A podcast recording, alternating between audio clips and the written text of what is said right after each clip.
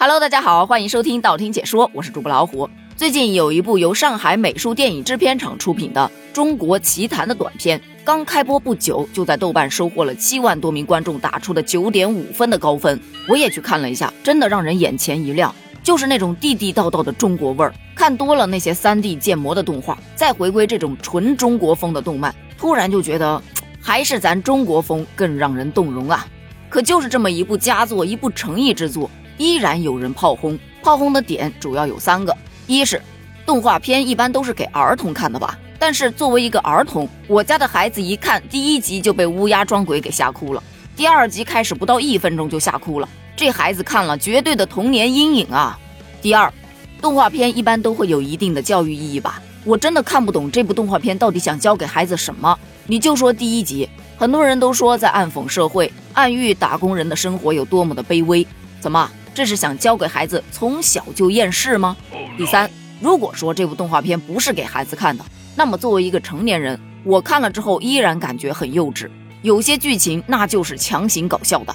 对此都不需要制作方出来解释，网友就给他解答了。首先，谁说动画片就一定是给孩子看的？成年人的动画难道还少吗？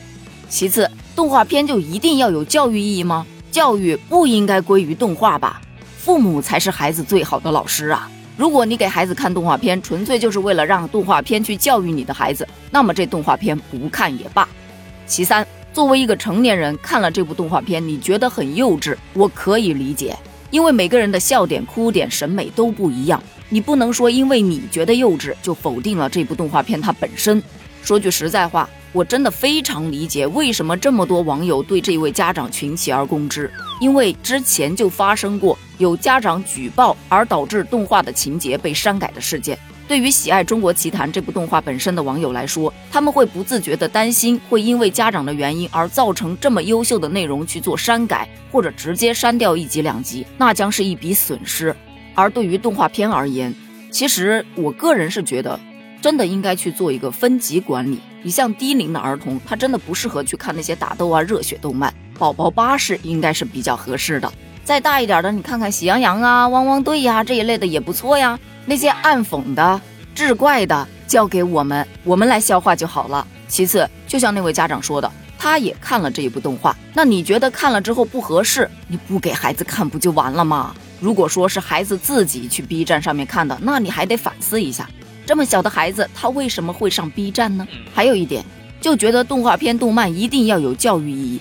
但是对于成年人来说，生活已经很苦了，有的时候看点搞笑的动画真的是很解压的一件事儿。如果说我看动画，我还要受教育，很累呀，真的很累。而且，你觉得孩子看动画，他能看得那么深吗？你就说这《中国奇谭》的第一集《小妖怪的夏天》。确实，我去看的时候，我真的能够深刻的感觉到打工人的心酸，也确实是有被共情到。但是我家孩子也看了呀，看完之后问他好看吗？好看，好笑吗？好笑。他讲了什么？不知道。都说《天书奇谭》是我们那个年代的童年阴影，但是一点儿也不影响我根正苗红啊。而对于前面提到的个人理解的问题，这个我也是深有所感。第二集《鹅鹅鹅》，它是一个水墨画风，默片手法。全文没有一句对白，他只是留了一个文字去做讲解。